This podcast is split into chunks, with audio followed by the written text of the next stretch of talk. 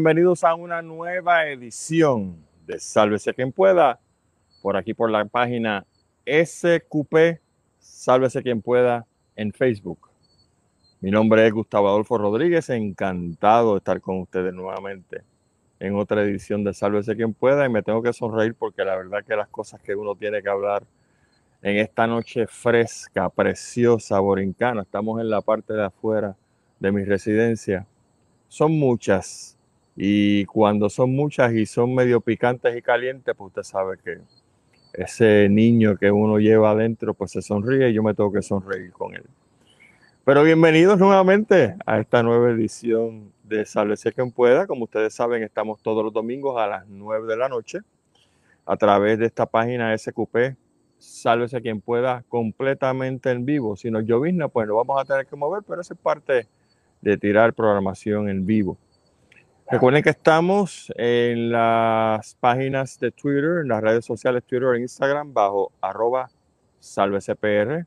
También tenemos un canal, el canal de YouTube, que lleva el mismo nombre del programa, SQP, Sálvese quien pueda, donde van a ver absolutamente todos los videos que hemos hecho en las, próximas, en las pasadas semanas, en los pasados meses y literalmente también en los pasados años, porque la verdad que aquí hay mucho material eh, histórico que hemos ido recopilando y ese material histórico se encuentra también en la página de SQP Sálvese quien pueda en Facebook.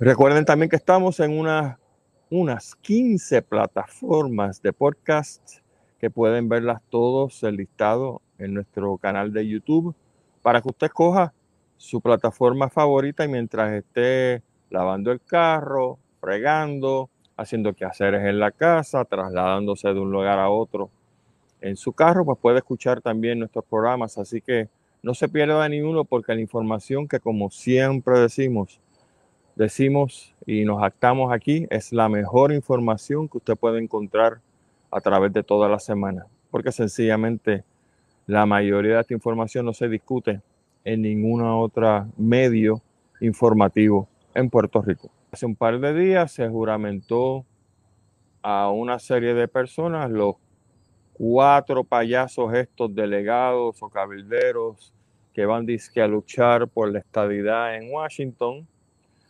Esos cuatro elementos que fueron juramentados, todos cohetes quemados, excepto una, dos, pero ya en su momento nos dedicaremos a hablar de ellas, fueron el tipo este Roberto o Roberto Lefranc, el sobrino de Fortuño, que como ustedes saben hizo el ridículo máximo en uno de los programas eh, de, de eh, Orlando, donde se le hicieron una serie de preguntas sobre, pues no sé, el himno nacional de Estados Unidos, el Pledge of Alliance, y ese tipo sencillamente hizo el ridículo eh, con ese tipo de, de contestación.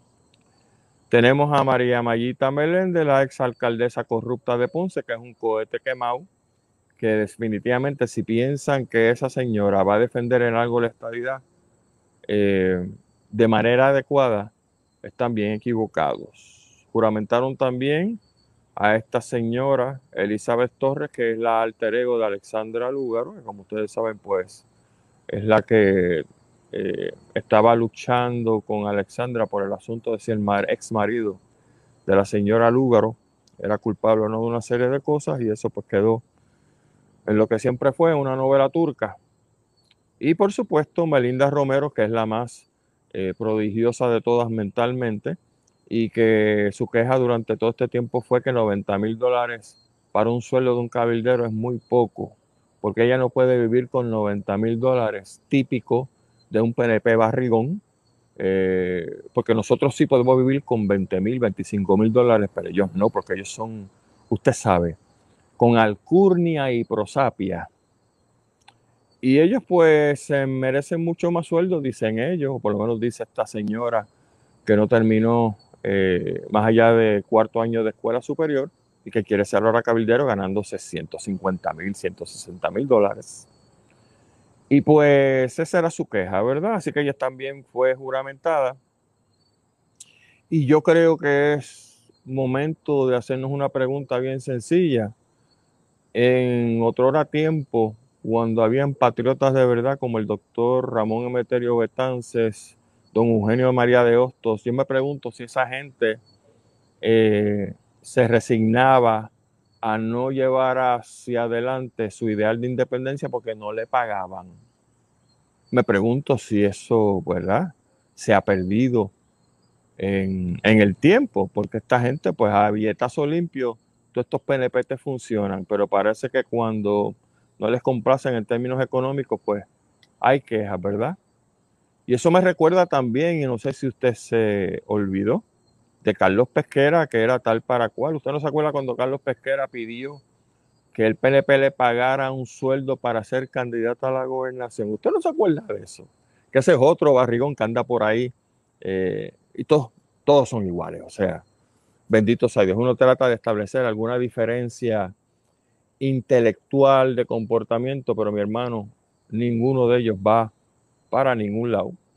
Y como ustedes saben, de manera extraña, esta ceremonia de juramentación, juramentación en Fortaleza no fue pública. No entiendo por qué, porque si algo tiene que llenar de mucho orgullo a los PNPs es que sus delegados, cabilderos, etcétera, eh, sean juramentados y ellos pues celebren con ellos, pero no, eh, por alguna razón, pues la alta alcurnia de Fortaleza que no quieren juntarse con la chusma del PNP, pues decidieron que no, que eso iba a ser eh, una actividad cerrada al público. Así andan, así son. Y por supuesto, para terminar el tema de los chistes de la semana y los escándalos que, como siempre, vienen del PNP, de ese maldito partido azul anexionista de Puerto Rico, que degrada hasta lo más que pueda el ideal de la estadidad.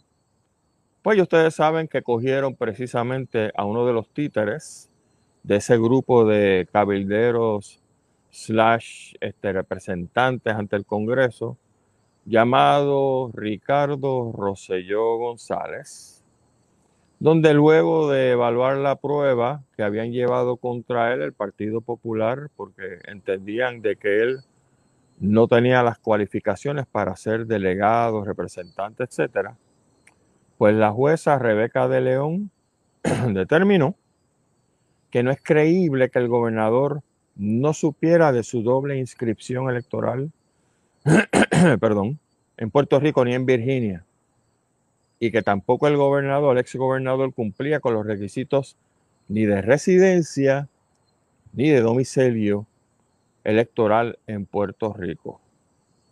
Hay unas citas más interesantes, más interesantes de parte de la honorable jueza Rebeca de León y dice en la primera, los jueces no debemos ser tan inocentes como para creer declaraciones que nadie más creería. Obviamente que no. Segunda cita de la jueza.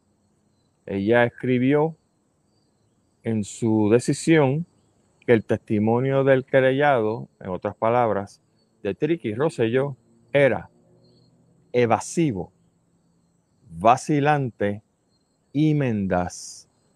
Me gustó la palabra mendaz porque la palabra mendaz aquí entre nosotros, entre usted y yo y entre la mayoría de la gente, significa embustero, mentiroso.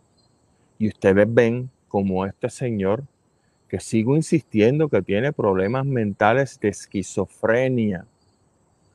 Es un mendaz e insiste que quiere seguir cogiendo no solamente a los de él, sino al resto del pueblo de Pendanga. Y usted sabe la palabra que él utilizó ahí.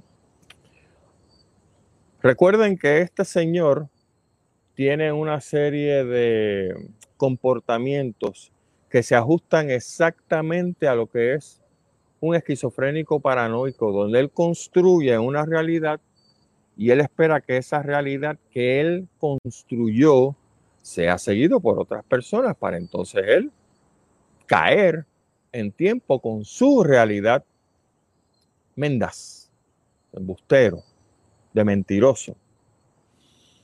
El ex gobernador en este caso testificó que no tiene, esto fue lo que la jueza entendió, que sencillamente el tipo estaba ido.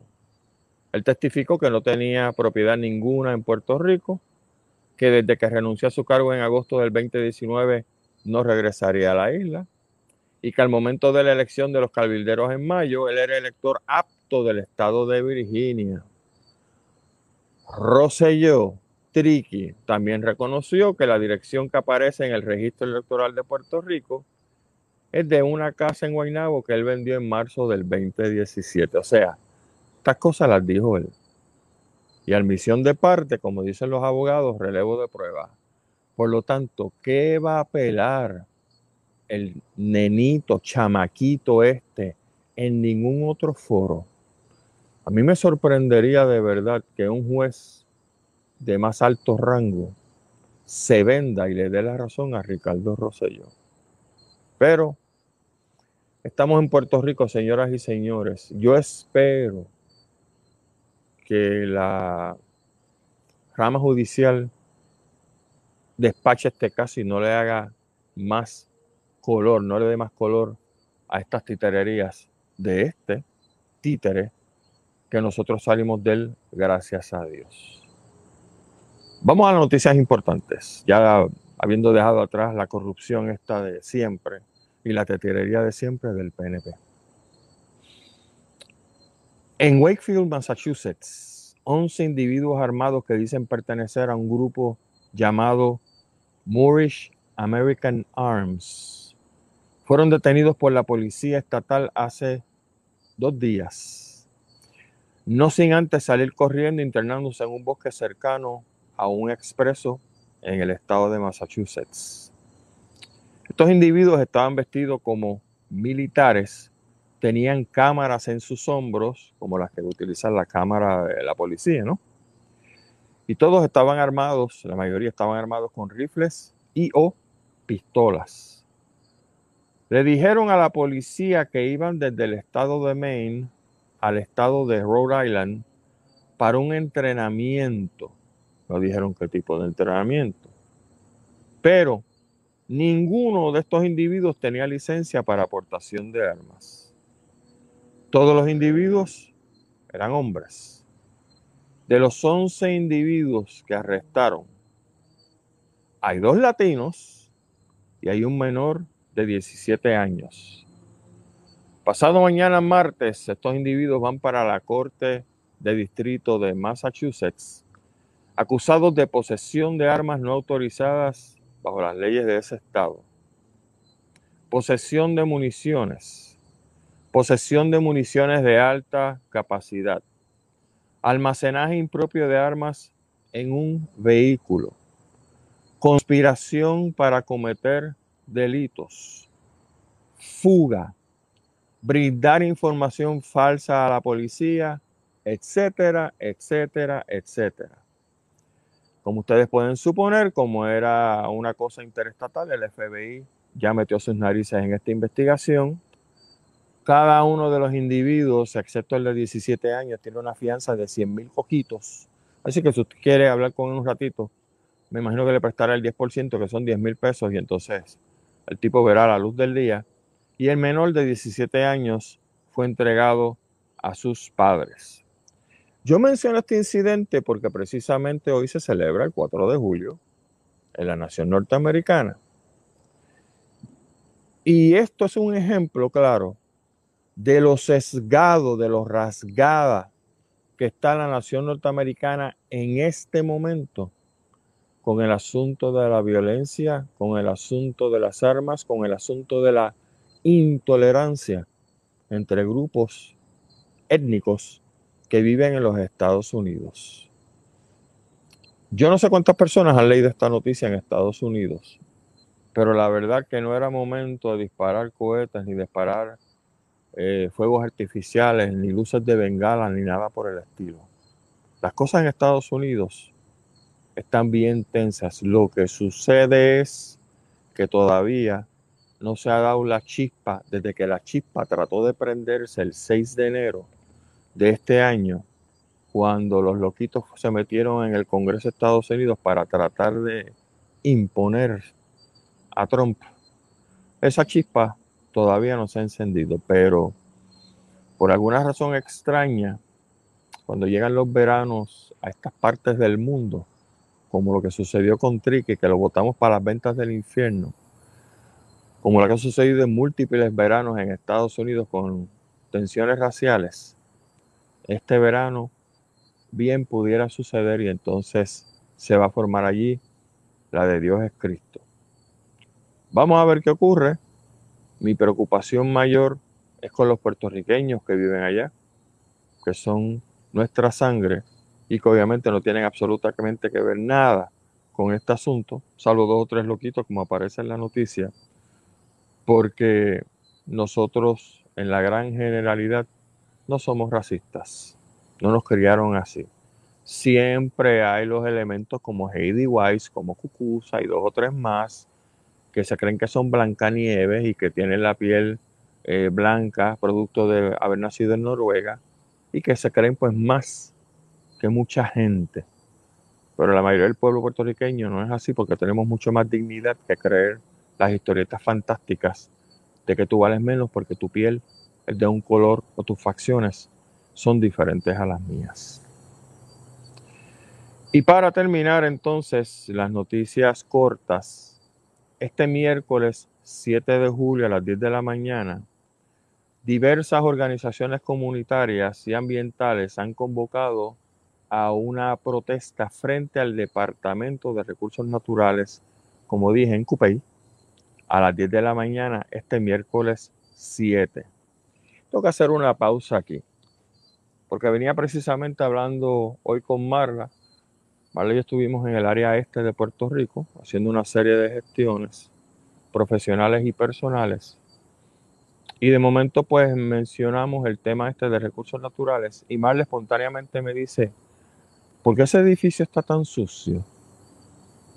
Es que ese tipo, el secretario de recursos naturales, Rafael Machargo, y obviamente los anteriores a él, porque no es él nada más, pero él es el que está ahora, ese tipo no se avergüenza de guiar hasta un sitio con todos los billetes que tiene y los miles de pesos que debe ganar como secretario.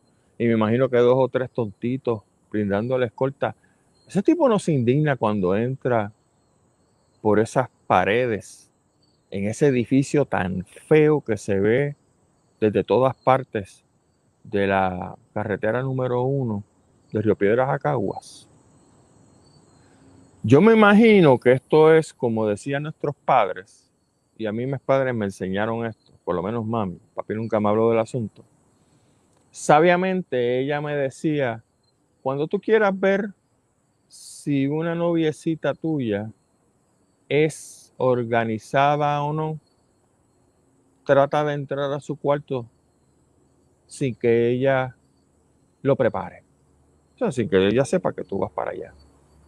Y cuando tú veas la manera como está el cuarto, tú vas a saber lo que ella tiene acá arriba. Y en la mayoría de los casos eso es verdad. Porque si tú tienes tu cuarto desorganizado, si te levantas por la mañana, no haces la cama, tienes todo tirado, hay polvo por todos lados, ya tú sabes lo que hay ahí arriba, mi hermano. Y si tú te juntas con esa pareja, y estoy hablando de una hembra, pero para ser un varón, de hecho, los varones es peor. Ya tú sabes lo que va a pasar.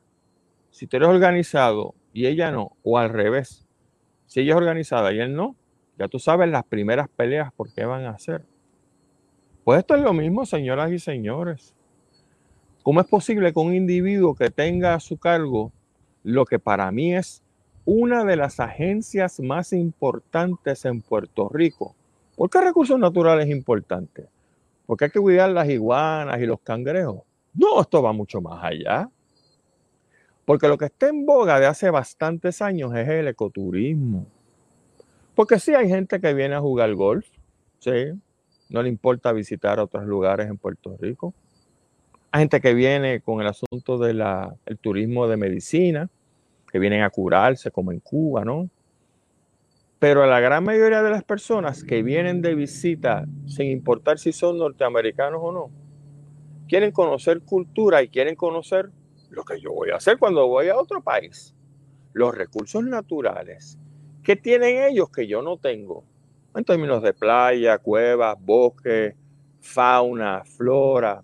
Usted siga por ahí. Y recursos naturales debe ser, debe ser, en términos de generar el cascajo y el dinero en este país que viene de afuera, la agencia número uno en Puerto Rico. Porque si recursos naturales no tiene los bosques en buen estado, las reservas naturales, los refugios, las playas, y usted siga por ahí, entonces, ¿para qué traer turistas aquí?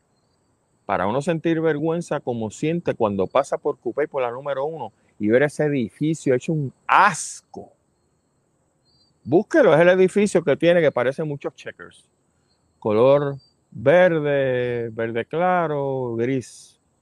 Es un maldito asco. Y este tipo nunca, yo no sé, se ha detenido en la luz a decir, coño, la verdad que este, este edificio donde yo trabajo, donde yo soy el secretario, el más que manda allí, me da asco. Pero ¿sabe por qué no lo hace? Porque ese tipo es igual que la muchacha o el muchacho que cuando se levanta deja la cama tirada. Porque acá arriba no hay orden. Es intelectual, eh, creo que es licenciado el tipo este, pero de ahí no pasa. Tú puedes tener intelecto, pero no puedes tener necesariamente, no tienes que tener inteligencia emocional. Algo que te dice a ti, como la gran mayoría de los políticos, oye, esto me da asco, esto está todo tirado, esto está todo. Ejemplo claro, los legisladores que trabajan en la legislatura, que pasan todos los días, la mayoría por las mismas carreteras. Todos ven el Normandía Óigame, ni un maldito legislador en todos los pasados cuatrenios decía, déjame ver cómo nosotros podemos, por lo menos, aunque el edificio no es mío, pintarlo para que se vea bonito, porque aquí vienen decenas y cientos y miles de turistas. Y tocarao, perdonándome la expresión. Y esa es la misma gente que va por las carreteras en Puerto Rico y cogen los mismos hoyos y no le importa. Usted sabe por qué no le importa. Porque son gente sucia que se acostumbraron al sucio. En cuanto a nosotros, al pueblo, se refiere. Si el pueblo es puerco, piensan ellos. Ah, pues ahí el pueblo. Yo mantengo mis cositas bien chéveres, en orden. Pero esta gente que coja los mismos hoyos y que se roben todo, pues son chorros de puercos. Eso es lo que pasa por aquí, señoras y señores. Por eso creo en muy pocos políticos. Porque el que no puede con lo menos, no puede con lo más. Si un político no se harta de ver los mismos edificios en todo San Juan, y cuando me refiero a San Juan me refiero a la zona metro, dañado, todo lleno de graffiti, sucios, ellos pensarán que no es con ellos hasta que me imagino que tienen que bajarse. Y cuando van a atender un caso usted lo ve todos indignados porque la verdad que son una partida de HPs todos.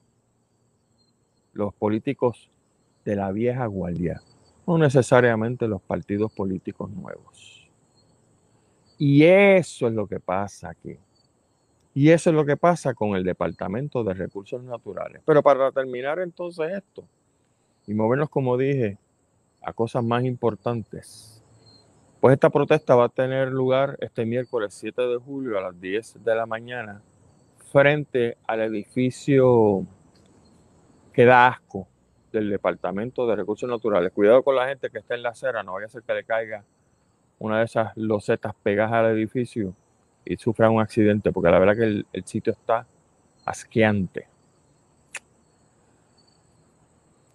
Los propósitos de esta manifestación, entre otros, es protestar contra la quema de carbón para producir energía, el aumento en la quema de gas metano en lugar de movernos al uso de energía renovable, la construcción en las zonas costaneras, la apropiación de las reservas naturales, el problema de la acumulación de goma. Ahí tienes uno, machalgo, que tú te hartas de ver gomas por todos lados y siempre viene con excusas banales y estúpidas de que tú no estás, no puedes hacer nada porque X, Y, Z.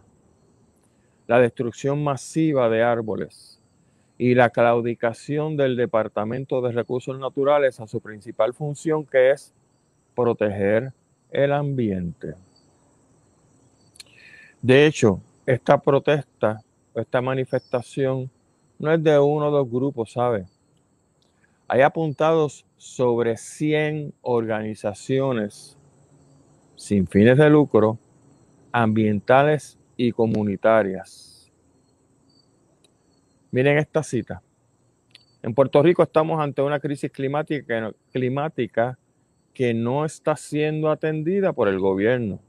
Al contrario, el Departamento de Recursos Naturales es cómplice de la destrucción y entrega generalizada a intereses privados de nuestros recursos públicos, dijo Hernalí Vázquez Torres, organizadora del Sierra Club de Puerto Rico. Déjeme hacer una pausa aquí. Sierra Club de Puerto Rico o Sierra Club es una organización muy, muy reconocida en Estados Unidos. El solo, el solo hecho, y se lo digo yo que he participado en múltiples organizaciones ambientalistas en Puerto Rico, el solo hecho de tener a Sierra Club con sus miembros de Puerto Rico ahí es una cosa que debiera considerar el secretario Rafael Machargo como un acto bochornoso, porque esta gente de Puerto Rico, del Sierra Club, se comunica con la gente de allá afuera. Y allá afuera no tienen ningún problema empezar a dirigir sus recursos multimillonarios hacia Puerto Rico para si el secretario Machargo lo quiere así, que lo tiren de rodillas para que empiece a actuar. Y yo él como que andaría buscando depends, porque esto es bien serio lo que esta gente va a hacer el 7 de julio frente al Departamento de Recursos Naturales. Mientras tanto, el líder ambiental Juan Camacho Moreno de Toabajeños en Defensa del Ambiente aseguró que el Departamento de Recursos Naturales se ha convertido en una agencia enemiga del ambiente y la protección de los recursos naturales. Dice este señor, el desastroso secretario del Departamento de Recursos Naturales, Rafael Machargo, ha convertido a la agencia en el peor enemigo del ambiente y no cumple su función principal de proteger los recursos naturales. Machargo debe renunciar o ser destituido. Para cerrar, hace años Puerto Rico no cuenta con un buen secretario de recursos naturales, porque siempre son abogados. ¿Se acuerdan de Tania Vázquez? La inepta de Tania Vázquez, la que llegaba con los espejuelos bien blindados, las gafas, al trabajo los lunes por la mañana. Yo sé por qué, Tania, si me lo contaron. ¿Quién se pone gafas por la mañana? Tania. Excepto gente que pues tú sabes que lo que hace los domingos, ¿verdad? Tania Vázquez, abogada. Rafael Machado, abogado. Dele para atrás. Abogado, abogado, abogado. Lambeojos del PNP, lambeojos del Partido Popular. ¿Cómo que dice el meme ese? Así no se puede. Y ya yo le expliqué la importancia de tener un verdadero departamento de recursos naturales funcional porque sin recursos no hay turismo. Y sin turismo no hay chavos que entren. O vamos a esperar al colapso de un montón de áreas del Departamento de Recursos Naturales para que de momento Pipo, el negrito jíbaro de su casa, porque él dijo que era jíbaro y él decía que le, él dijo que le decían el negrito, pues Pipo, el negrito jíbaro de su casa, que no es gobernador porque la verdadera gobernadora es Natalia Aresco, va entonces a reaccionar a ver qué va a hacer con recursos naturales. Como siempre, mi hermano, no hay visión y menos hay misión de hacer este un país moderadamente funcional. Vamos al primer tópico importante de la noche, la variante Delta. Partir de mañana, hablando de Pipo, el negrito jíbaro de Puerto Rico, Pipo va a abrir mañana por orden ejecutiva el comercio al business as usual. Ahora, pues, básicamente se le deja a los negocios privados el que la gente entre o no con mascarilla. Eh, alegadamente los que están vacunados no tienen que usar mascarilla, aunque nadie sabe cómo establecer la diferencia dos personas que van caminando con la calle sin mascarilla, quién está vacunado y quién no. Eso Pipo no lo contesta porque eso va más allá de sus límites intelectuales. Como he dicho anteriormente, yo para protegerme, independientemente de lo que me diga el gobierno y lo que debe decirle el gobierno a usted, sigue el protocolo. Porque ahí mismo vamos a hablar de las variantes. Mantenga los seis pies de distancia, utilice mascarilla y continuo lavado de manos. O si tiene un spray de 75% alcohol para arriba, úselo. Eso funciona también.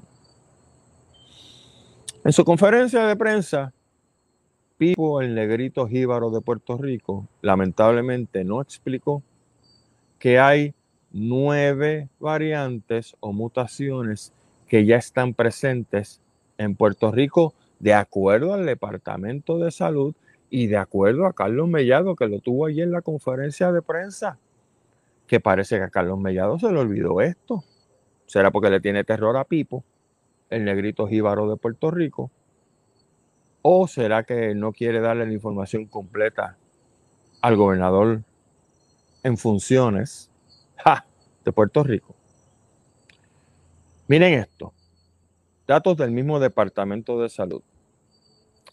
En Puerto Rico, esto fue hasta ayer, si no me equivoco, hay 639 casos de la variante o mutación del Reino Unido, la alfa. 244 casos de la variante de Nueva York, conocido como Lota. 27 casos de la variante de Brasil, conocida como Gamma. Esto es en Puerto Rico. ¿eh? 8 casos de la variante también de California, ETA. 25 casos de la variante también de California Epsilon, 3 casos de la variante de la India Delta, 2 casos de la variante de Brasil Z, un caso de la variante de, Suráfrica, de Suráfrica perdón, Beta y un caso de la variante de la India Kappa. O sea, en Puerto Rico tenemos dos tipos de variantes de Brasil, dos tipos de variantes de California y dos tipos de variantes de la India. Una de cal y una de arena para el Departamento de Salud. La de cal. El secretario de Salud, Carlos Mellado, dijo lo siguiente. Son unos genios. La ciudadanía debe saber que es totalmente natural que veamos variantes a los viruses. Ok, dime algo más. Oportunamente sabemos cuáles son las variantes que están entre nosotros, pero todas se comportan de manera similar. Timeball de nuevo. ¿Cómo que todas se comportan de manera similar? El doctor Mellado, el representante del gobierno, que dice él que es doctor, que me imagino que tiene su diploma y pasó por todos los exámenes del board y bla, bla, bla, no sabe perdón, que los científicos ya han establecido que la variante Delta es 60% más contagiosa que la variante Alfa, que la variante original del COVID. ¿Cómo que se comportan de manera igual o de manera similar? Pero ¿qué clase de paquetero es este señor? Y te lo dice de nuevo en la cara, de manera mendaz y no sé, los reporteros, nadie levantó la mano y no le citó esto. A ver, ¿a qué se refería con el asunto de que se comportan muy similar? Las vacunas de Pfizer y Moderna aparentemente protegen contra la variante Delta. Ustedes recordarán que el patito feo, cuando empezó el asunto de las mutaciones, por decirlo así, el patito feo de las de las vacunas era la de Johnson Johnson, porque la Pfizer y la Moderna, usted lograba una protección de 92, 95%, pero la de Johnson Johnson hablaba en el 80 y pico solamente.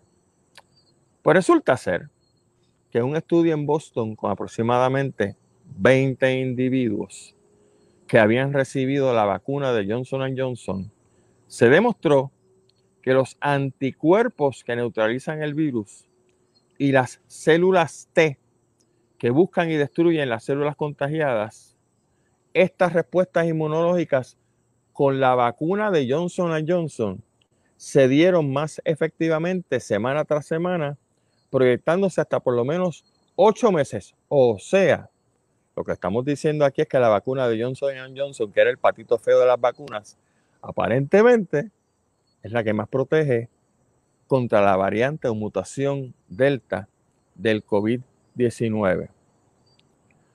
Los investigadores entienden que se debe a que otro tipo, la explicación para esto, se debe a que otro tipo de célula del sistema inmunológico en nuestro cuerpo que se llama las células B, B de bueno, mejoran su capacidad de producir anticuerpos poderosos para neutralizar diferentes mutaciones a través del tiempo.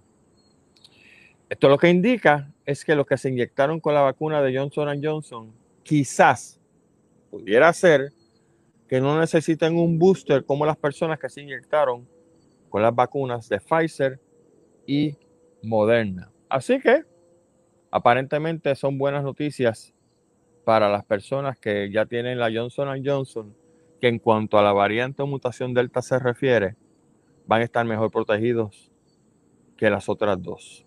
No necesariamente, nuevamente, porque las otras dos no funcionan, sino porque esta le van a durar más tiempo la protección de la variante Delta.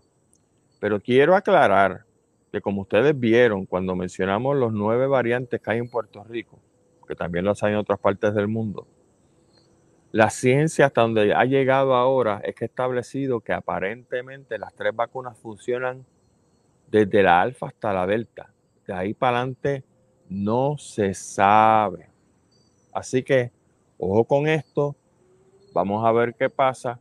Y yo entiendo mucho, mucho a la gente que no se quiere vacunar porque recuerden que estas vacunas fueron hechas a la cañona, a la ligera, y no se sabe entonces qué va a pasar con las reacciones a largo plazo de estas vacunas que andan por ahí pululando en el mundo para proteger contra el COVID-19. En los minutos que nos quedan, señoras y señores, vamos a hablar sobre la escasez del agua y el cambio climático. Voy a enmarcar esta discusión en términos económicos, porque cuando nosotros hablamos de chavo, la gente está más pendiente de que hablar ah, que si los pajaritos, que si qué sé yo, la gente dice, ah, pues, qué chévere. Pero eso a mí como que no me interesa mucho. Pero cuando usted habla de dinero, la gente para el oído, ¿verdad que sí? Por eso es que Gilberto Albero, Dr. Chopper, tiene un gran programa, porque dice las cosas que nadie más dice, ni en radio, ni en televisión, ni en la prensa, sobre los chavos. Y lo que él dice es sumamente importante y relevante para nosotros los que nos ganamos nuestro dinero y queremos proteger nuestro dinero. Pues mire esto. Hay un banco en Inglaterra que se llama Barclays. Ese banco inglés lleva 124 años haciendo lo que hacen los bancos. Prestar dinero, coger dinero, etc. O sea que es un banco requete establecido en Inglaterra y por supuesto en Europa.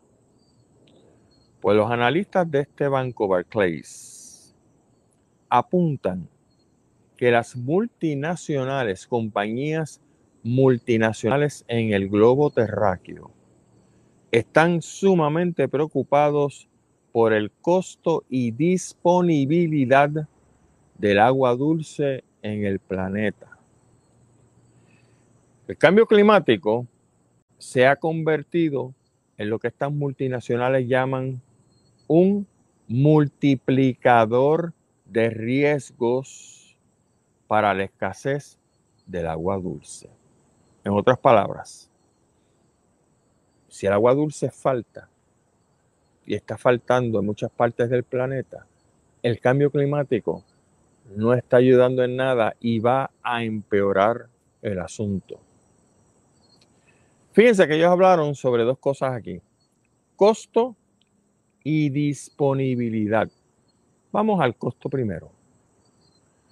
Los precios, encontraron los analistas de Barclay, los precios del tratamiento del agua, de los químicos y todas las cosas que le meten al agua potable para, obviamente, poderla tomar.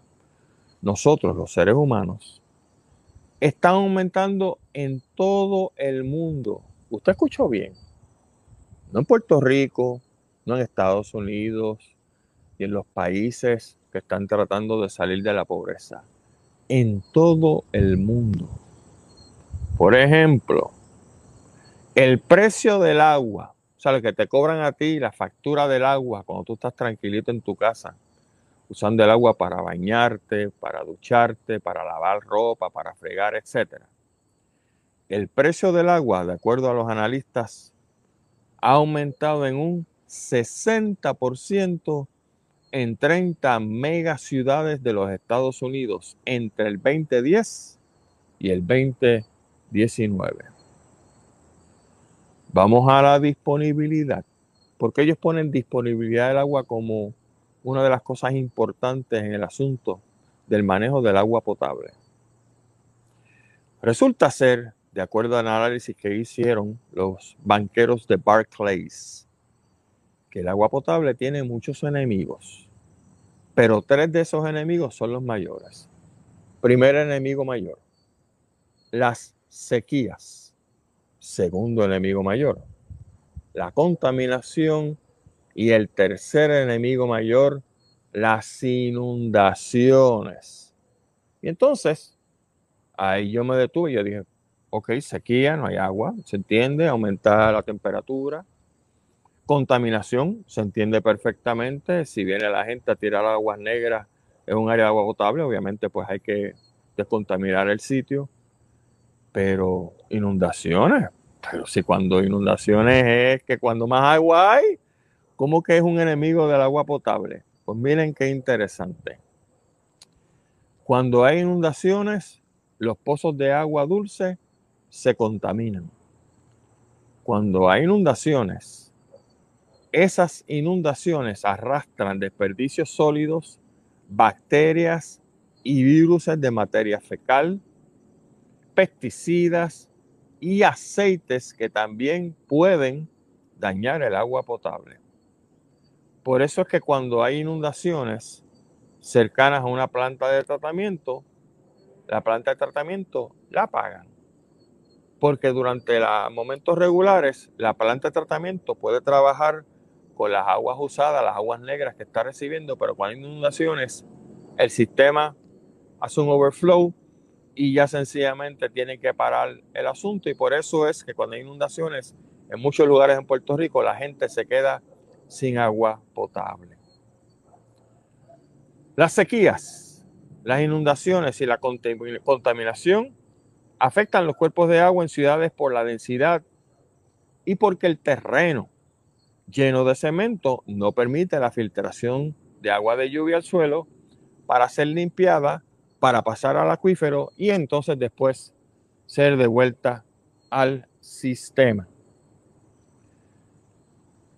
El monitor, perdón, de sequía de los Estados Unidos acaba de indicar que 93%, este es ahora, señoras y señores, 93% del oeste de los Estados Unidos está en sequía.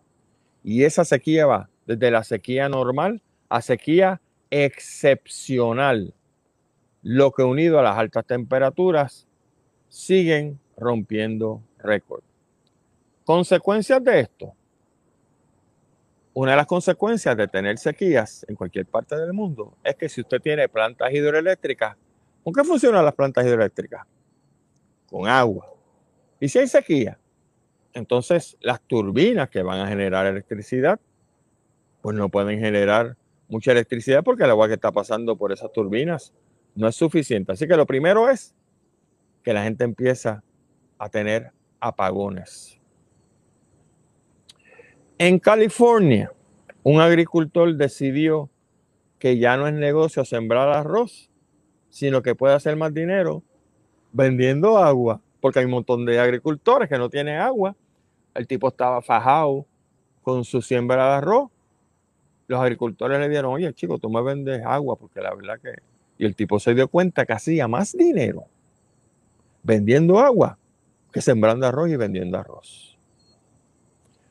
Otro agricultor en California estaba sembrando almendras y acaba de arrancar todos los árboles de su finca. ¿Usted sabe para qué? Para poner placas solares, porque se dio cuenta que vendiendo almendras no hace tanto dinero, que sí haciendo lo que se llaman una finca de placas solares, para entonces venderle la energía al Estado y hace mucho más dinero. En otras palabras, señoras y señores, lo que estamos diciendo es que la sequía poco a poco está transformando el mercado, escuche esto, el mercado de alimentos en muchas partes del mundo. Y cuando tú transformas el mercado de alimentos y no hay suficiente alimento produciéndose de algo, ¿qué le pasa al precio? Se dispara. Y nos olvidamos nosotros, señoras y señores, como nos dicen las estadísticas, que si eso está pasando en muchas partes del mundo, aquí en Puerto Rico se tiene que traer 85% de la producción de la agricultura porque no producimos lo suficiente. Usted sabe qué significa eso, ¿verdad? Que a largo plazo vamos a estar pagando todavía más por los alimentos de lo que estamos pagando ahora. Y para concluir, porque no solamente en Estados Unidos que están las cosas bien mal.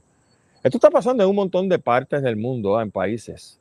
Está la India, Paraguay, que lo leí los otros días, Brasil, pero miren nuestros hermanos en México. En México, la grave sequía y escasez del agua ha azotado ese hermano país y está elevando la preocupación de las autoridades por los daños que supondría en los cultivos y en el suministro del, vital líquido en grandes urbes. De las 138 represas agrícolas que tiene México, 95 ahora mismo se encuentran por debajo de su producción y 45 de esas represas tienen niveles inferiores al 20%. Todo esto, señoras y señores, gracias a las sequías a las temperaturas que están acelerándose, aumentando por el asunto del cambio climático. Y para concluir, ustedes recordarán la entrevista que le hicimos a Carl Soderbergh hace un mes y algo, mes y medio, que nos dijo Carl que la NOAA había establecido que en todo el Caribe las proyecciones son que para el 2030, dentro de nueve años, la precipitación aquí va a ser 10% menos. Y los científicos no se atrevieron a hacer proyecciones más adelantadas porque a lo mejor, dijeron ellos mismos, la cosa en el Caribe se va a poner pelúa. De eso se trata, señoras y señores. Estamos en el puño del COVID con las mutaciones y estamos en el puño del cambio climático cómo nos zafamos de ellas con mucha paciencia y teniendo en consideración lo que es el lema de este programa. Oídos en tierra, la vista hacia el horizonte y sálvese quien pueda. Hasta la semana que viene. Muchísimas gracias por haber estado con este servidor. Nos vemos entonces. Buena semana